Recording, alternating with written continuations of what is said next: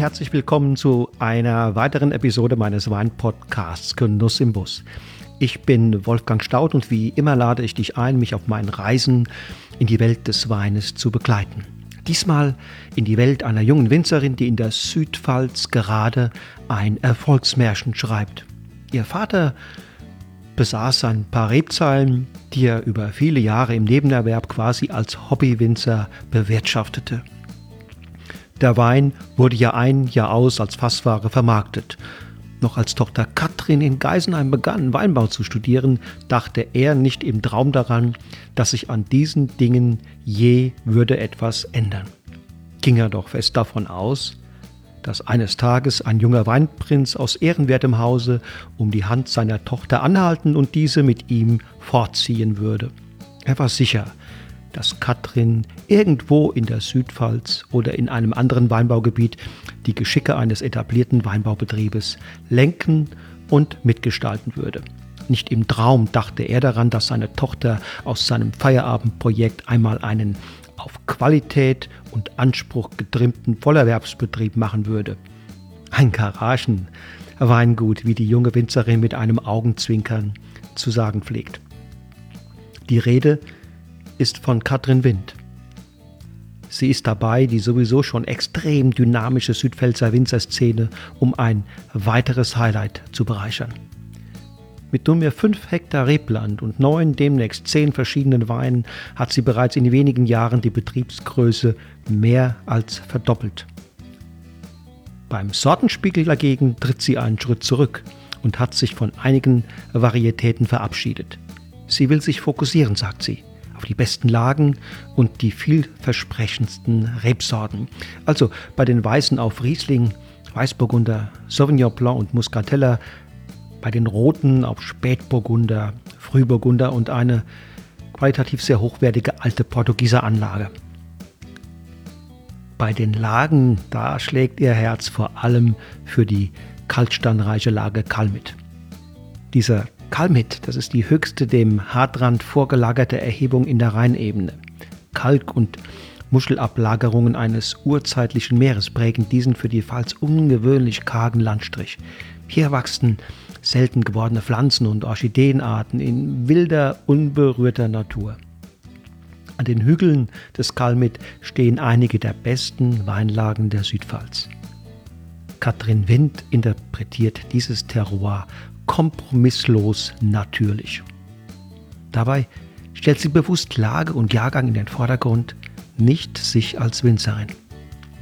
Der 2018er präsentiert sich in der Nase zurückhaltend, kühl und vielschichtig. Am Gaumen dann konsequent trocken, straff, dicht, finessenreich und deutlich salzig und sehr, sehr lang. Trotz der aktuell schwierigen Lage schaut Katrin mit sehr viel Zuversicht in die Zukunft. Vor allem freut sie sich auf die kurz bevorstehende Zertifizierung als Biobetrieb und den geplanten Bau eines echten Weinguts. Spätestens dann wird sie den Nimbus des Garagenweinguts ablegen müssen. Los geht's!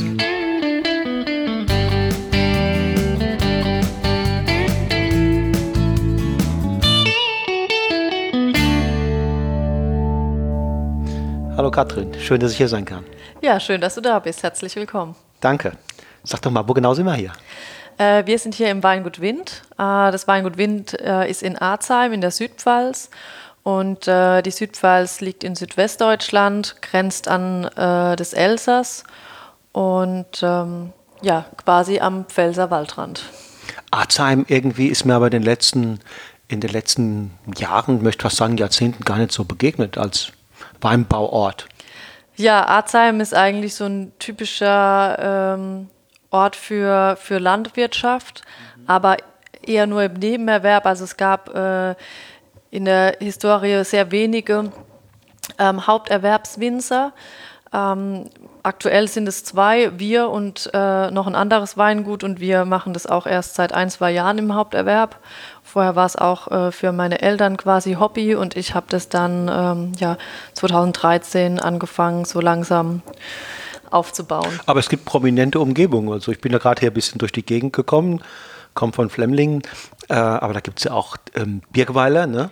Es Genau, gibt also- Ziebeldingen, Genau. Ilbesheim, da sind ja schon mal drei Dinge drumherum. Genau, mit die Top-Weingüter der Pfalz Ja. in der direkten Umgebung. Genau. Das sollte doch motivieren, oder? ja, auf jeden Fall. Hast, hat Ja. dich ein bisschen das Fieber gepackt? Ähm, auf jeden Fall. Äh, nicht unbedingt jetzt wegen den Weingütern direkt äh, umliegend. Also ich war schon immer ähm, sehr weininteressiert, habe auch schon sehr früh ähm, Wein getrunken und ähm, ja, hat dann äh, habe äh, mich dann auch schon relativ früh dazu entschieden, ähm, in die Richtung Weinbau zu gehen, auch wenn meine Eltern nicht diesen typischen ähm, Familienbetrieb hatten, wie man das so kennt. Ähm, meine Eltern haben zweieinhalb Hektar im Nebenerwerb geführt und ähm, ich habe dann 2009, 2010 Vorpraktikum bei Boris Kranz in Ilbesheim gemacht, also auch gerade einmal äh, über den Berg der kleinen Kalmit, quasi im Nachbarort. Und ähm, ja, da habe ich äh, dann auch gemerkt, dass ich äh, selbst Wein machen will, weil ursprünglich ähm, dachte ich eigentlich, ich werde irgendwann meinem Weingut in der Vermarktung arbeiten und habe während meines Praktikums dann gemerkt, dass es eigentlich viel spannender ist, selbst äh, eigenen Wein zu machen. Ja. Aber wie schön, ne, dass man das spürt. Genau, ja. Also es war äh, unheimlich äh, lehrreich und ich war dann auch noch ähm, danach in Geisenheim, habe dort viele ähm, Winzer, auch aus Top-Weingütern, Julian Huber ähm, hat Ach, ihr wart in einem- Ja, also er war ein Jahr unter mir, aber wir haben äh, im gleichen Haus quasi gewohnt und äh, ja, da hat man da doch schon einiges mitbekommen. Ja, das ist eine spannende Generation zurzeit unterwegs. Ja, auf jeden Fall. Ja. Und wie war dann der, der Anfang hier? Du sagst gerade, du hast dann, okay, Geisenheim, ja? und dann war schon klar, mit deinen Eltern abgesprochen, du steigst hier ein und machst hier ernst. Ja, also meine Eltern, die haben das am Anfang nicht wirklich so ernst genommen. Die dachten so, ja, die probiert mal so ein bisschen aus. Und ähm, mein Vater äh, dachte damals, ich heirate dann irgendwann mal einen Winzer oder so. Hätte er sein können. genau. Äh, war dann aber nicht so. Und äh, ja, für mich war dann eigentlich relativ schnell klar, dass ich selbst Wein machen möchte und mich äh, da auch verwirklichen will. Und habe dann 2011 habe ich den ersten Jahrgang gemacht. Das war damals eine ganz, ganz kleine Menge von 2500 Flaschen. Hab, war ja da auch noch ganz am Anfang im Studium in Geisenheim. Und 2013 kam ich dann äh, zurück vom Studium. Und ähm, ja, dann habe ich eigentlich so richtig losgelegt, habe aber parallel dazu noch äh, bei Philipp Kuhn in Laumersheim gearbeitet. Machst du jetzt nicht mehr. Nee, kann mir vorstellen, dass das doch gar nicht einfach ist. Ne? Die anderen Jungs, die wie Huber und Keller und wie sie alle heißen, die kommen dann in ein gemachtes, Ne- will nicht sagen gemachtes Nest, aber da ist einfach eine ganz andere Grundlage, um, um, um loszulegen. In, in welchem Zustand waren die Weinberge?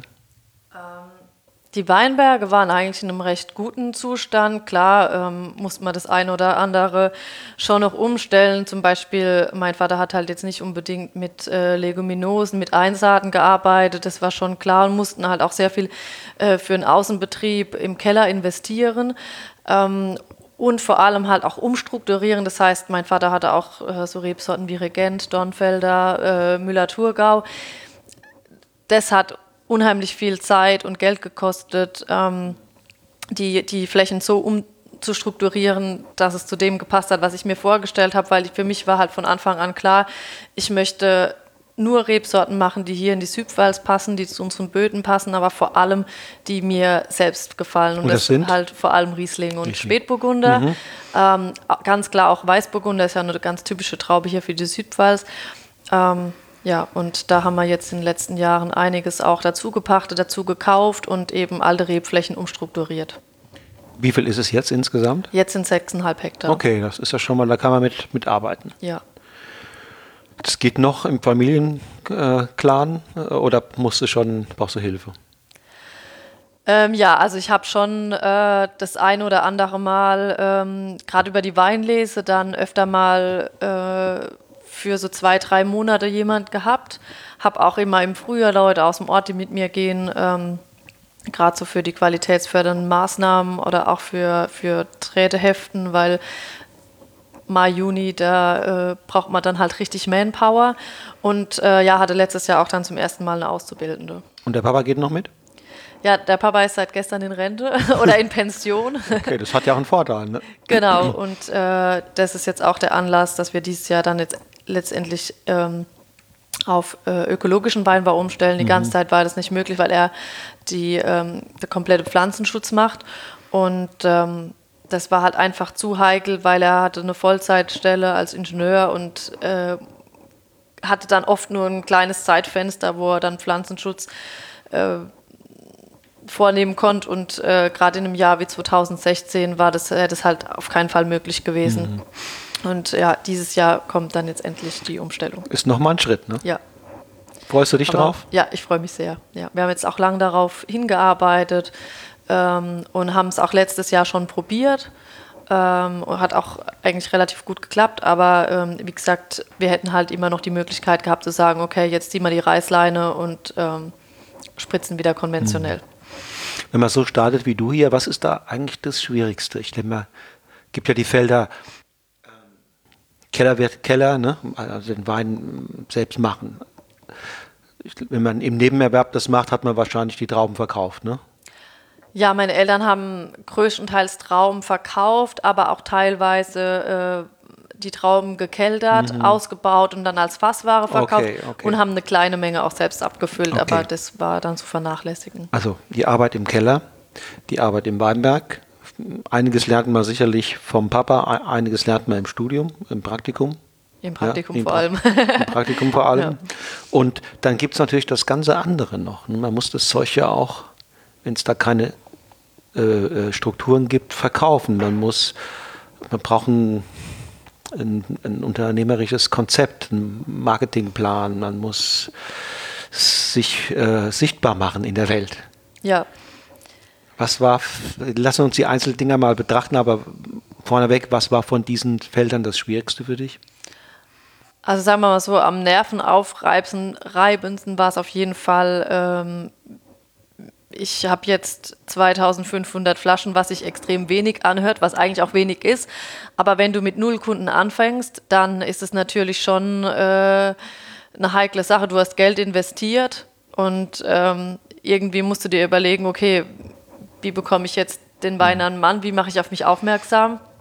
Und ähm, ja, ich hatte eigentlich relativ viel Glück auch dabei. Ich hatte ähm, den ersten Wein abgefüllt. Das war damals äh, ein Riesling-Kabinett mit 11 Volumenprozent. Und äh, der Jürgen Mattes ist ein Weinjournalist der ja auch sehr bekannt ist und der hatte den Wein probiert und hat dann direkt einen Artikel über den, über den Wein geschrieben. Und so kam dann irgendwie so das eine ins andere. Dann hat, wurden Gastronomen aufmerksam, wurden Händler aufmerksam.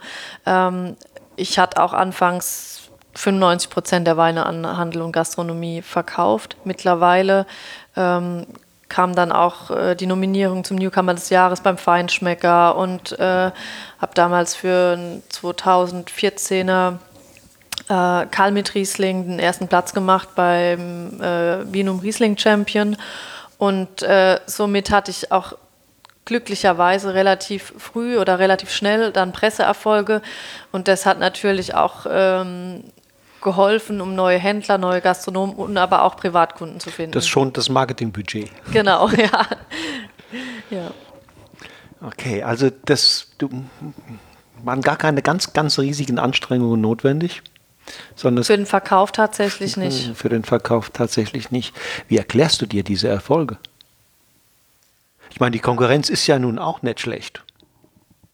Äh, gar keine Frage. Es gibt unheimlich viel gute junge Winzer. Ähm, ja, ich, ich sage immer, ich habe, glaube ich, einfach viel Glück gehabt und äh, es gibt so viele gute Weine und dass jetzt da auf dich aufmerksam gemacht wird.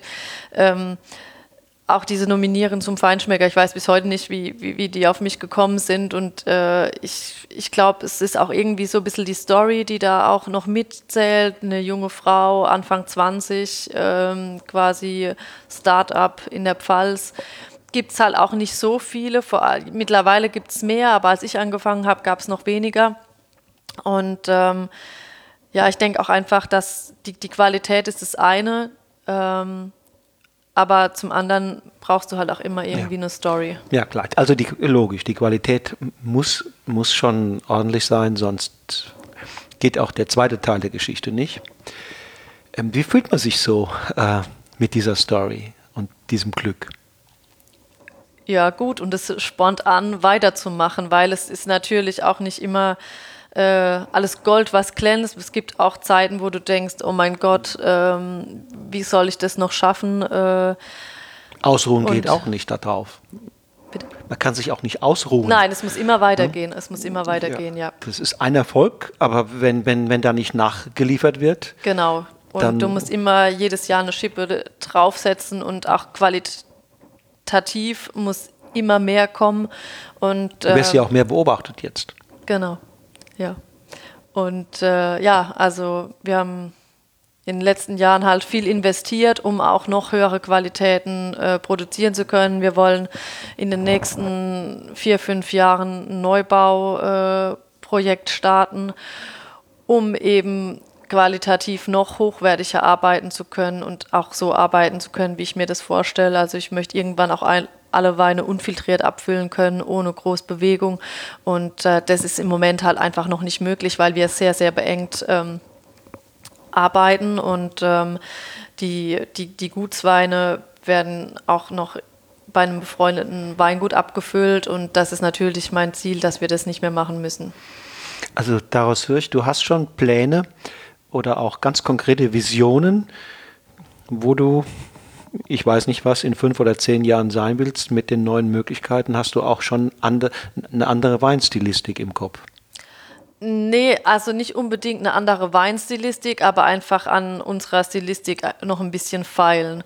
Und ähm, wir haben jetzt 2019 ersten Spätburgunder Rotwein geerntet. Wir hatten vorher ähm, schon hatte ich Spätburgunder Weinberge von meinem Vater, die auch wirklich in einer relativ guten Lage standen, ähm, mit, mit Kalkanteil, aber mehr Aktivkalk im Boden und nicht so diese skelettreichen Böden, wie wir es halt auf der Kall mit haben. Und ähm, da haben wir jetzt äh, vor zwei, drei Jahren nochmal ein Stück dazu bekommen und äh, haben da Spätburgunder mit französischen Klonen, schwachwüchsige Unterlag, relativ enge Stockabstand um da einfach im High-End-Bereich auch Pinot Noir machen zu können. Und ähm, das ist so, ja, auf jeden Fall mein Traum, irgendwann im Riesling- und Spätburgunder-Bereich zu den mhm. Top-Betrieben Deutschlands zu gehören. Ich wünsche dir viel Glück, weil braucht man auch, und das hast du ja schon angedeutet, dass, dass du durchaus ein, ein glückliches Händchen hast, dass dir das Glück zumindest gelegentlich zur Seite steht zwei ungemein spannende Rebsorten, die ja auch perfekt in die Region passen. Ja. Und die auch zueinander passen. Ne? Genau. Also ich sage auch immer, es gibt Weißwein, es gibt Rotwein und es gibt Spätburgunder. Es gibt Riesling, ja. Genau. Weil das sind zwei charakteristisch extrem spannende Rebsorten und äh, jemand, der ein richtiger Rotweintrinker ist, ist eigentlich auch nicht unbedingt ein richtiger Spätburgunder-Trinker. Das eine hat mit dem anderen eigentlich nichts zu tun. Nicht unbedingt, nee. Und es sind beides Rebsorten, die halt unheimlich viel Charakter haben. Ja. Und ähm, meistens ist es so, dass man dass zwei Rebsorten, denen man tendenziell am in, in, der, in der fortgeschrittenen Phase des, des Weinkontaktes kommt. Man kommt nicht als Starter, ne? Der gerade die Weinwelt betritt und die ersten Weine schlürft, ähm, kann in der Regel mit beiden Rebsorten nicht besonders viel anfangen. Das ist ja. korrekt, ja. Und wie ist das Klima? Also ist äh, das Klima der Jüngeren oder überhaupt der, der Winzer hier in der Region, ist das untereinander ein, ein schönes, inspirierendes Klima? Ja, kann man schon sagen. Also ich habe schon einen relativ guten Austausch, ähm, wobei ich trotzdem sagen muss, als Frau ist es also Frauen unter sich, das äh, in der Weinwelt, das funktioniert gut, aber ich habe trotzdem immer noch so das Gefühl, dass du halt äh, in dieser Männerdomäne dich viel mehr beweisen musst ähm, als Mann. Das ist, ähm, glaube ich, auf jeden Fall so, ja. Ich habe ja mit einigen auch gesprochen, der Jüngeren, und da habe ich auch rausgehört, wenn die mir berichtet haben, in welchen Kreisen sie dann äh, auch während des Studiums abends probiert haben und gefeiert haben und so, da ist selten mal eine junge Frau aufgetaucht, sondern die waren, so schien es mir, ja. in der Regel unter sich. Ja. Ja, und so ist es eigentlich auch, so, so empfinde ich es auch, mhm. ja. Was meinst du, woran das liegt? Das ist, eine es ist, ja nicht, ist ja nicht Gott gegeben. Vielleicht einfach, ähm, man sagt, es gibt die Gleichberechtigung und äh, ja, aber wie gesagt, es ist halt einfach diese Männerdomäne und dass da jetzt dann halt plötzlich Frauen kommen und Frauen kommen, die jetzt nicht einfach nur sagen, so, ich möchte jetzt äh, ein schönes Etikett und ähm, einen leckeren Wein abfüllen, sondern die sich wirklich was dabei denken, ähm, dass es einfach vielleicht in den Männerköpfen noch nicht so drin ist, äh, dass es auch Frauen gibt, die äh, auch weinverrückt sind und ähm, High-End-Qualitäten erzeugen wollen. Ich es gibt ja einige, die sind schon sehr gestanden. Ne? Da haben wir gerade über die Sabine Mosbacher gesprochen. Und äh, auch in Rheinhessen insgesamt gibt es viele junge oder noch in Anfang jüngere äh, Frauen, die, die äh, unterwegs sind und die tolle Sachen machen. Auf jeden Fall. Also ähm, ja, Rheinhessen, Pfalz, ich meine, die Sophie Christmann ist auch eine Frau, die jetzt äh, zwar in große äh, Fußstapfen tritt, aber die das, glaube ich, auch sehr, sehr gut macht und ähm, die sich da auch durchsetzen wird. Wenn du nochmal jetzt auf die, äh, an die Geisenheimer Zeit denkst, was waren da die, die wichtigsten Learnings für dich? Ähm, tatsächlich die, ähm, der Austausch untereinander, die ähm, ja so gemeinsames Lernen auch für Klausuren, aber dann wirklich mit äh, Leuten, die ähnlich gedacht haben wie du, ähm, sich abends verabreden, zusammen Wein trinken, das hat eigentlich alles viel mehr gebracht als äh, die Vorlesungen selbst. Also es gab so zwei, drei Dozenten, die, die mich wirklich geprägt haben, auch zum Beispiel der Wolfgang Pfeiffer, der jetzt leider ähm, vor ein paar Wochen viel zu früh verstorben ist, der, an dem seine Aussagen ich ganz, ganz oft denken muss, ähm, weil er einer der wenigen war, die einfach ein bisschen anders da und viel pragmatischer gedacht haben. Und der war auch so ein Spätburgunder Liebhaber, war auch viel im Weingut Knipser. Und ähm, der hat mich auch auf eine gewisse Art und Weise geprägt und dem bin ich unheimlich dankbar, dass wir nicht nur die Spinning Cone Calm bei der Frau Christmann ähm, in Kellerwirtschaft äh, äh, gezeigt bekommen haben, sondern auch einfach, wie man auf ehrliche Art und Weise große Weine machen kann. Okay, kannst du das nochmal ein bisschen vertiefen? Was war das, was hat er euch da gezeigt? Er war so, er war einfach so praktisch in allem, was er gesagt hat. Und er hat immer gesagt, was brauchen, ich habe bei ihm meine Bachelorarbeit oder hat meine, war, war mein Zweitkorrektur für meine Bachelorarbeit und ich habe auch über Spätburgunder, über äh, Unterlagsreben geschrieben beim Spätburgunder. Und ähm, dann hat er immer gesagt, nenn mir fünf Dinge, die ein großer Spätburgunder haben muss. Und das ist, hat er immer gesagt, das ist Säure, ein guter pH-Wert, Harmonie und das hat er fünfmal wiederholt. Äh, ein großer Rotwein muss trocken sein und das sagen leider auch nicht alle in Geisenheim, aber es ist einfach so und er muss eine Gerbstoffstruktur haben. Ja. Und das sind immer so die. Das hast Dinge, du nicht vergessen, ne? Genau, das sind immer die, die, die Dinge, die ich denken muss, wenn es um Spätburgunder geht.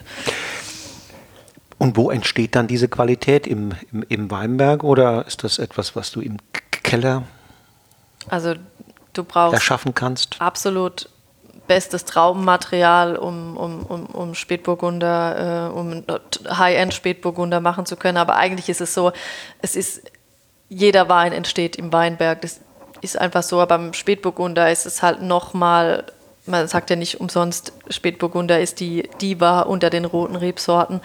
Ähm, äh, Spätburgunder ist einfach eine Rebsorte, die verzeiht dir keinen Fehler. Und ähm, wir haben dieses Jahr den ersten Spätburgunder geerntet, haben äh, die Trauben wirklich händisch in kleine Leseboxen gelegt nicht geschmissen, in einen Eimer geschmissen und dann umgekippt, sondern wirklich jede Traube für sich in Zärtlich behandelt. Genau, um so auch wirklich intakte Beeren nach Hause zu transportieren können und haben dann auch händisch die Beeren vom Stielgerüst getrennt, ohne Entrapper, um wirklich jede mechanische Belastung ähm, Auszuschließen. Genau, und ähm, auch Oxidation zu vermeiden. Und ja, haben es dann in Holzgärbottichen vergoren und dann äh, nach drei Wochen abgepresst und alles nur mit Falldruck. Und wir werden auch den Wein unfiltriert direkt aus dem Barrikfass abfüllen, ohne jegliche Pumpe oder mechanische Belastung für einen Wein. Aber das ist auch eine, das ist ganz klar, dass du das wirklich nur im absoluten High-End-Bereich Genau, machen kannst. Das genau. kannst du im Mittelsegment und Basisbereich ist das unmöglich. Welche mh, Rolle spielt im Verhältnis dazu das Alter der Anlage? Das ist eine gute Frage. Also man sagt ja eigentlich, ähm, ein High-End-Wein braucht auch eine, eine alte Rebanlage. Im Weißweinbereich ist es auch auf jeden Fall so. Aber gerade, ich meine, in, in, in nassen Jahren ist es mit Sicherheit auch so, dass du ähm, aus einer jungen Rotweinanlage sicher sehr, sehr schwer einen Topwein produzieren kannst, weil die Beeren einfach viel schneller aufplatzen. Aber in einem Jahr wie 2019, wo wir sowieso unter Trockenheit gelitten haben ähm, und Rotwein ja nicht so auf die Trockenheit so negativ reagiert, wie das jetzt eine Weißweintraube macht, bin ich eigentlich fest davon überzeugt, dass du auch aus jungen Reben schon hochwertig, wenn es das Jahr zulässt, logischerweise sehr hoch. Ähm, Deine Anlage ist fünf Jahre, oder? Bitte? An- fünf oder sechs Die war Jahre? im dritten Jahr. Also es Im war- dritten Jahr ja, erst, war, okay. Ja, es war der erste. Das war der Ertrag. erste Ertrag. Genau. Okay, der erste Ertrag ist ja immer auch nicht so ganz hoch, ne? Ja, aber klar, in dem Bereich erntest du sowieso nicht mehr Ja. als zweieinhalbtausend Ja. Liter auf Ja. dem Hektar. Ähm, aber du hast von Natur aus schon einen sehr geringen Ertrag und ich ähm, ja, muss immer an Wein denken. Es war äh, von meinem Ex-Freund äh, vom Weingut Rings. Die hatten auch eine, eine sehr, sehr junge Anlage im Berntal, im Felsenberg. Und äh, das war auch der erste Ertrag und es war ein Traum. grandioser Wein. Ja. Okay. Die Lage ist gut, wo er steht. ist sehr gut, ist eine große Gewächslage. Mhm. Grand Cru. Ähm, ist äh, die Arzheimer Kalmit. Okay. Steht. Ähm, ja, ist ein Osthang. Mhm. Und ähm, Kalmit gibt es aber auch ein bisschen nach Süden, genau. Ja. Ja, also es gibt äh, die Arzheimer und es gibt die Ilbesheimer Kalmit. Okay, okay. Äh, die Ilbesheimer Kalmit ist durch Richtung Süden Mhm, und Westen ausgerichtet und äh, der Arzheimer Teil ist eigentlich ein, ein Osthang, gibt auch Nordhang. Ich meine, klar, da würde ich jetzt nicht unbedingt, glaube ich, äh, die Grand Crus äh, ernten wollen, aber äh, Osthang ist gerade in einem Jahr wie 2018 oder 2019 eigentlich großartig. Ist ide- ideal. Ja, Hast du die Morgensonne und dann genau. jetzt hast du die Mittagssonne, hast du dann nicht mehr Nicht so. mehr ganz so intensiv, Ja. ja. Das heißt, die Lage ist gut, das Alter ist noch nicht gut, das wird also immer besser. Das ist ja auch ähm, in die Zukunft gedacht etwas Schönes. Ja. Wenn man sagen kann, man ist jetzt schon eigentlich ganz zufrieden mit der Qualität, das kann ja eigentlich nur noch besser werden und die Erfahrung, die wird ja auch von Jahr zu Jahr bereichert. Das wird sicherlich auch noch ein bisschen Es- helfen, weil es ist so, du man ist in deinem Alter ja nicht am Ende. Ne? Nee, hoffentlich nicht. Ja. äh, nee, also man, man lernt wirklich äh, jedes Jahr dazu, weil jedes Jahr ist anders. Du wirst jedes Jahr ähm, vor neue Herausforderungen äh, gestellt. Und ähm, ja, ich weiß jetzt schon wieder, was ich nächstes Jahr anders machen Mhm. muss, um noch mehr, ähm, noch höhere Qualitäten ernten zu können. Zu viele Stellschrauben kannst du nicht verändern. Ne? Nee, man muss äh, langsam, gerade wenn es so, wenn ich sage, es ist eine One-Man-Show, ist es eigentlich ähm, nicht ganz ehrlich, weil ich ja unheimlich viel Unterstützung von meinen Eltern habe, auch von meinem Freund, der jetzt zwar nicht unbedingt viel im Weinberg macht, aber mich im Hintergrund unheimlich viel unterstützt.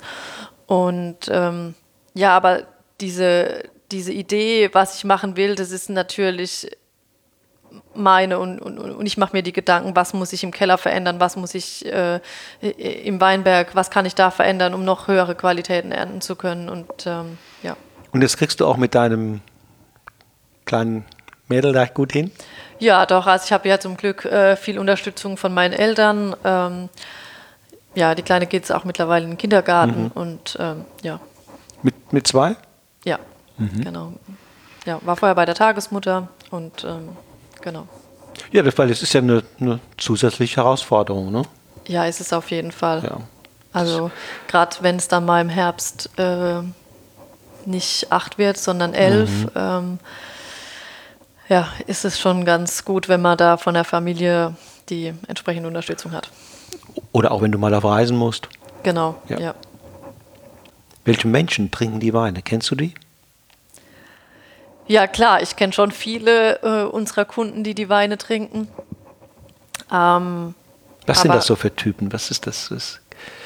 Die meisten sind schon Menschen, die sich intensiv mit Wein beschäftigen, weil ich glaube, sonst sind die Weine, die wir machen, sind schon Weine, die, ähm, die man auch irgendwo verstehen muss. Und für jemand, der einfach nur Wein trinkt, weil er gern Wein trinkt, äh, ist es, glaube ich, auch nicht das Richtige. Also unsere Weine sind schon sehr geprägt von der Herkunft, sind sehr trocken ausgebaut auch eher vom Alkoholgehalt immer etwas leichter gehalten. Also auch Rotweine, äh, Frühburgunder, Spätburgunder liegen eigentlich immer unter 13 Volumenprozent. Also bei uns, wir arbeiten halt sehr, sehr naturnah. Das heißt, äh, es wird alles mit der Hand gelesen. Ähm, die Weine werden alle spontan vergoren, ohne jegliche Art von irgendwelchen Zusätzen, Schönungsmittel, außer Schwefel. Mhm. Ähm, was kein Schönungsmittel ist, aber ein Zusatzstoff. Und ähm, ja, also es wird auch kein Rotwein angereichert und deshalb dann auch einfach eher im, im leichteren Bereich. Und da sind wir auch wieder bei dem Punkt, jemand, der einen schwereren Rotwein sucht, der ist dann auch. Ja, nicht der definitiv nicht hier. Ähm, aber auch wer sehr fruchtintensive auch nicht, ne? Nee. Okay, ich habe eben mal dran gerochen, das habe ich schon gemerkt, das ist eher von der, allein nur die Nase, ne? Eher puristisch. Ja, genau. Ja. Und äh, auch, wir haben auch einen Sauvignon Blanc zum Beispiel, ähm, wo auch viele einen Wein vermuten, ach ja, das ist jetzt dann was richtig Fruchtiges.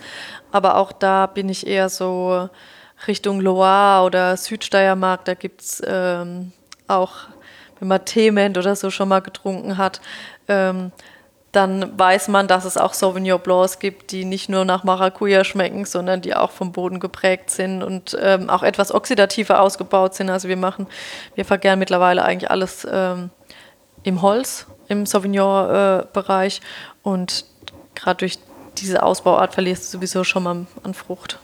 Holst du dir auch Inspiration von der, ich nenne sie mal Naturweinbewegung? Ja, schon. Ähm, wobei ja, was ist Naturwein? Das ist ein Rebholz macht auch Naturwein. Ich bin auch ein Riesenfan der Weine. Ähm, aber es gibt da natürlich auch Naturweine, die äh, trüb abgefüllt sind, die komplett auf der Maische vergoren sind, also Weißweine. Damit kann ich nicht so viel anfangen. Also wir äh, arbeiten nach Abortsweinqualität komplett ohne Filter, also wir füllen das alles unfiltriert ab.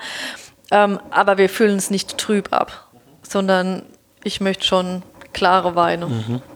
Lässt ja. sie absetzen. Ja, genau. Schwefel? Ähm, ja, also Schwefel, äh, alle Weine werden bei uns geschwefelt, aber halt in einem sehr humanen Bereich. Also wir sind eigentlich bei maximal 80 mhm. Milligramm mhm. Äh, Gesamtschwefel. Und das ist schon sehr, sehr wenig. Das ist auch weniger als das, was äh, du im Bio-Weinbau äh, äh, einsetzen darfst. Ja. Ja, äh, Rebholz, da kann man durchaus sich das eine oder andere abgucken. Ne? Oder abtrinken. Abtrinken. abtrinken. ja, also es ist, ja, ich finde, die, die, ne? die, die Rieslinge vor allem sind für mich ja, mit das Beste, was man in der Pfalz bekommt, ja. Großartig, ja. Wir haben schon viel darüber geredet. Ähm, Nochmal auf den Punkt. Wie würdest du deine Auffassung vom Wein machen, äh, auf einen kurzen, knackigen Punkt bringen? Nackt, ungeschminkt, ehrlich. Mhm. Also interventionsarm? Ähm, hast du eben noch gesagt, ungeschminkt, äh, äh, ungefiltert. Das heißt, den Weinberg willst du, wenn es geht, zum Zuge kommen lassen. Genau. Sind da noch, hast du Expansionen vor, also noch weitere Wein, Weinbergsflächen anmieten, anpachten? Ja, also wir wollen uns schon noch ein bisschen vergrößern, ähm, so ja, acht bis zehn Hektar. Aber für mich ist es einfach wichtig, dass ich selbst draußen im Weinberg auch noch arbeiten kann, dass ich ähm, selbst begreifen kann, was draußen im Weinberg passiert. Und ähm, du kannst auch nur große Weine machen, wenn du deine Weinberge, deine Reben perfekt kennst. Und das geht nun mal, wenn du einfach nur, wenn du, wenn du selbst mit draußen stehst. Und ich möchte nicht irgendwann nur noch eine Gutsverwalterin sein, die äh, ihren Mitarbeitern die verschiedenen Aufgabenbereiche zuteilt, sondern ich will halt auch selbst die Weine machen und mitproduzieren. Also dir bringt es richtig viel Spaß, auch im Weinberg ja. zu sein. Jetzt im Moment sehe ich gerade die, die Winzer beim Rebschnitt. Genau, ja. Also das macht allerdings, ähm, macht auch zum Großteil mein Vater mit, klar, weil das kannst du auch gar nicht äh, alleine machen. Und jetzt äh, im Moment ist auch schon, wir haben jetzt schon die ersten 219er Weine abgefüllt, äh, allerdings nur im Gutsweinbereich. Ähm, und du musst auf Veranstaltungen, du musst auf, äh, auf, auf Messen, hast irgendwelche Termine, äh, hast Kunden, Händler da. Das funktioniert schon jetzt natürlich nicht mehr, dass ich, dass ich das alles, alles alleine machen kann. Welche Rolle spielt normalerweise die Prowein? Ähm, Inspiration. Also für mich wirklich nur Inspiration. Ich selbst äh, hab, hatte noch nie einen Stand auf der Prowein. Ähm, war äh, früher immer ähm, mit dabei ähm, bei meinem ehemaligen Chef und ähm, war letztes Jahr dann bei äh, Concept Riesling mit am Stand. Die äh, hatten da äh, ihre Winzer äh, mit dabei, machen das dieses Jahr aber nicht. Äh, gut, also war nicht geplant und jetzt äh, fällt die Prowein ja so oder so aus. Jetzt fällt die, jetzt fällt die Prowein aus. Ähm, lass uns noch mal kurz über deine, über das aktuelle Portfolio reden. Ähm, was genau können die Menschen, die zu dir kommen, was können die kaufen? Ähm, also unser Portfolio ist relativ klein. Das war mir auch ganz wichtig. Das hatte ich ja, glaube ich, am Anfang auch schon gesagt, dass ich halt ähm, die, die Rebsortenstruktur extrem gekürzt habe. Ähm, ja, es gibt hauptsächlich Riesling, äh, Weißburgunder, Spätburgunder. Es gibt aber auch ähm, einen Muscatella, der aber auch eher reduzierter ist von der ähm, von, Aromatik. Der, von der Aromatik und äh, ein Sauvignon Blanc, der im Holz ausgebaut ist. Und in und, welchem Preisbereich bewegen wir uns da? Äh, zwischen 8,50 Euro und 25 Euro. Für den Riesling Kalmit? Genau. Okay. Und der Spätburgunder Kalmit ist ja noch nicht im Verkauf. Okay. der liegt ja noch im Fass. Der kommt ja erst. Der wird wann kommen? Ähm, 2021, also nächstes mhm. Jahr dann. Und du, bei, der, bei, bei den Bezeichnungen willst du dich im Grunde genommen, tust du ja jetzt schon, ne, orientierst du dich an den VDP-Vorgaben. Genau. Ähm, ja. Allerdings gibt es bei uns äh, keine erste Lage. Ähm, Im Moment gibt es Gutswein, Ortswein und, und große, große Lage. Großes Gewächs. Genau. Wenn, wenn, wir VDP wären, ja. Wenn also ihr so VDP Lagenwein, wäre. genau. Wird das kommen? Ähm, also das kann man äh, nicht beeinflussen, muss aber auch ganz ehrlich sagen, dass es nicht unbedingt äh, meine, äh, mein Traum ist. Äh, ich, ich will mich irgendwie selbst in dem bewegen, was ich, was ich für richtig halte und möchte mich nicht irgend, nach irgendwelchen Vorgaben richten müssen. Und davon abgesehen wäre es noch ein sehr, sehr, sehr weiter Weg. in den Weinführern, in den sagen wir mal, in den gängigen habe ich jetzt die äh, Katrin Wind noch nicht gefunden, jedenfalls nicht äh, in den Ausgaben des vorletzten Jahres. Weiß nicht, ist es jetzt anders? Ähm, wir sind ähm, beim, im Falstaff jetzt schon ja eigentlich seit dem ersten oder zweiten mhm. Jahr mit dabei. Mhm.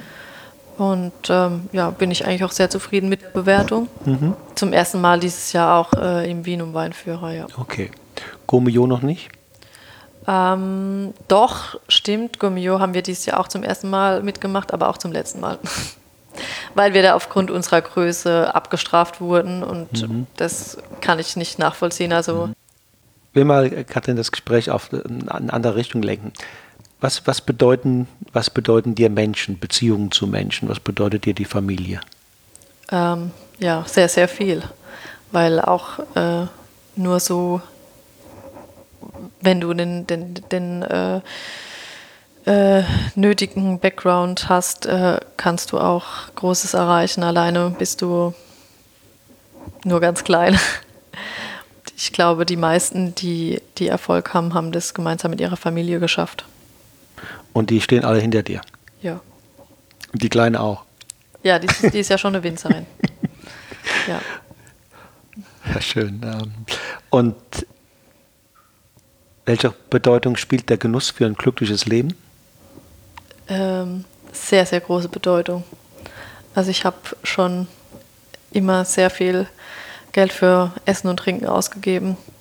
Habe schon als Zwölfjährige gern gekocht. Und ja, für mich, mich macht gutes Essen und Trinken glücklich. Und was wünschst du dir für die Zukunft? Ähm, dass so weitergeht, wie es jetzt angefangen hat, dass wir uns halt noch ein bisschen vergrößern können, dass auch mit dem Absatz ähm, so weitergeht und wir auch noch weiter expandieren können. Ähm, ja, dass wir äh, unsere Betriebsstätte ähm, bauen. bauen dürfen, auch finanziell können. Mhm. Ich meine, das mhm. ist natürlich auch äh, ein Riesending, ja. äh, dass man nicht ja, nicht vergessen darf. Und ähm, ja, dass man gesund bleibt, hört sich vielleicht komisch an, aber es ist so, weil mhm. nur wenn du gesund bist und äh, ja. auch die Menschen um dich herum. Definitiv. Ja, kannst du. Gibt es denn hier in der Region noch gute Rebflächen, die man pachten, kaufen könnte? Ja, es gibt immer mal wieder was, äh, was du kaufen, pachten kannst. Ähm, aber natürlich ist es jetzt nicht so, dass das äh, Angebot da riesig mhm. ist. Es gibt gerade, ich meine, die Kalmin ist unsere beste Lage, die, haben wir direkt vor der Haustür. Ähm, da gibt es schon immer mal wieder ein, ein Stück, aber ähm, ja, musst du halt auch immer die, die Ohren offen halten, dass du da, da dann auch drankommst. Fein. Gibt es noch irgendwas, wo du sagen würdest, das würde ich gerne deinen Hörern noch, noch sagen? Können sie hier vorbeikommen? Ja, jederzeit. Also ähm, immer am besten mit Voranmeldung, dass auch wirklich jemand da ist. Ähm, natürlich, wenn jetzt jemand vor der Tür steht und der ist nicht angemeldet, aber wir sind da, dann ist man immer herzlich willkommen.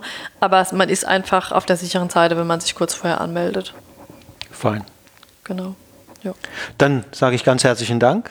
Ja, schön, dass du da warst. War eine schöne Atmosphäre bei dir hier. Und trotzdem frage ich noch eine Frage. Welchen Wein trinken wir jetzt? Äh, wir trinken jetzt den 2018er Kalmit Riesling. Klasse.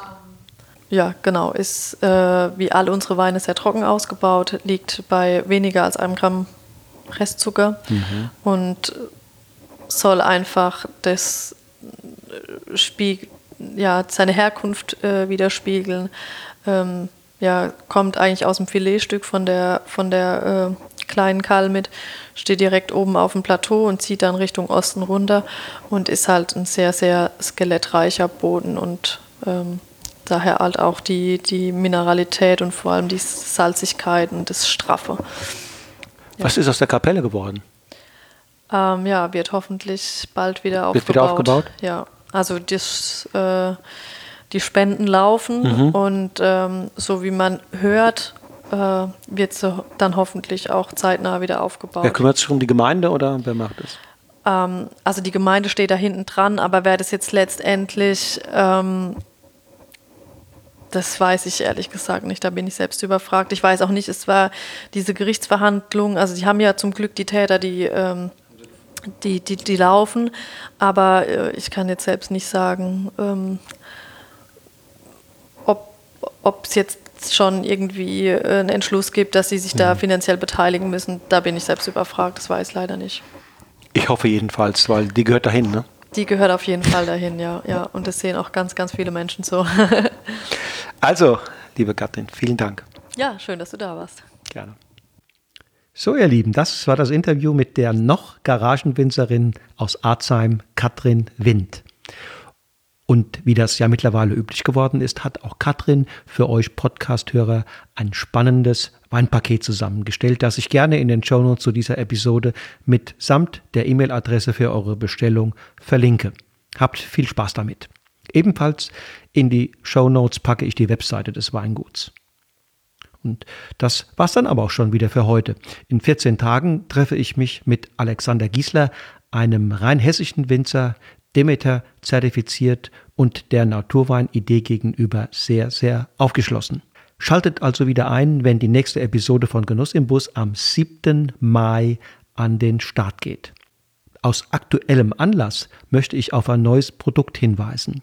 Es trägt den Titel Pioniere und Helden des Weins, eine virtuelle Reise zu den Rising Stars authentischer und unverfälschter Weine in Deutschland weil ich weiß, dass wirklich begeisternde Weine Herz und Verstand gleichermaßen überzeugen, unseren Gaumen rocken und im Takt mit unserem Lebensgefühl rufen, mache ich mich mit dieser virtuellen Weinreise auf den Weg zu Winzern, die nicht nur den guten Geschmack eines Weines im Visier haben, sondern ebenso seine gute Herstellung.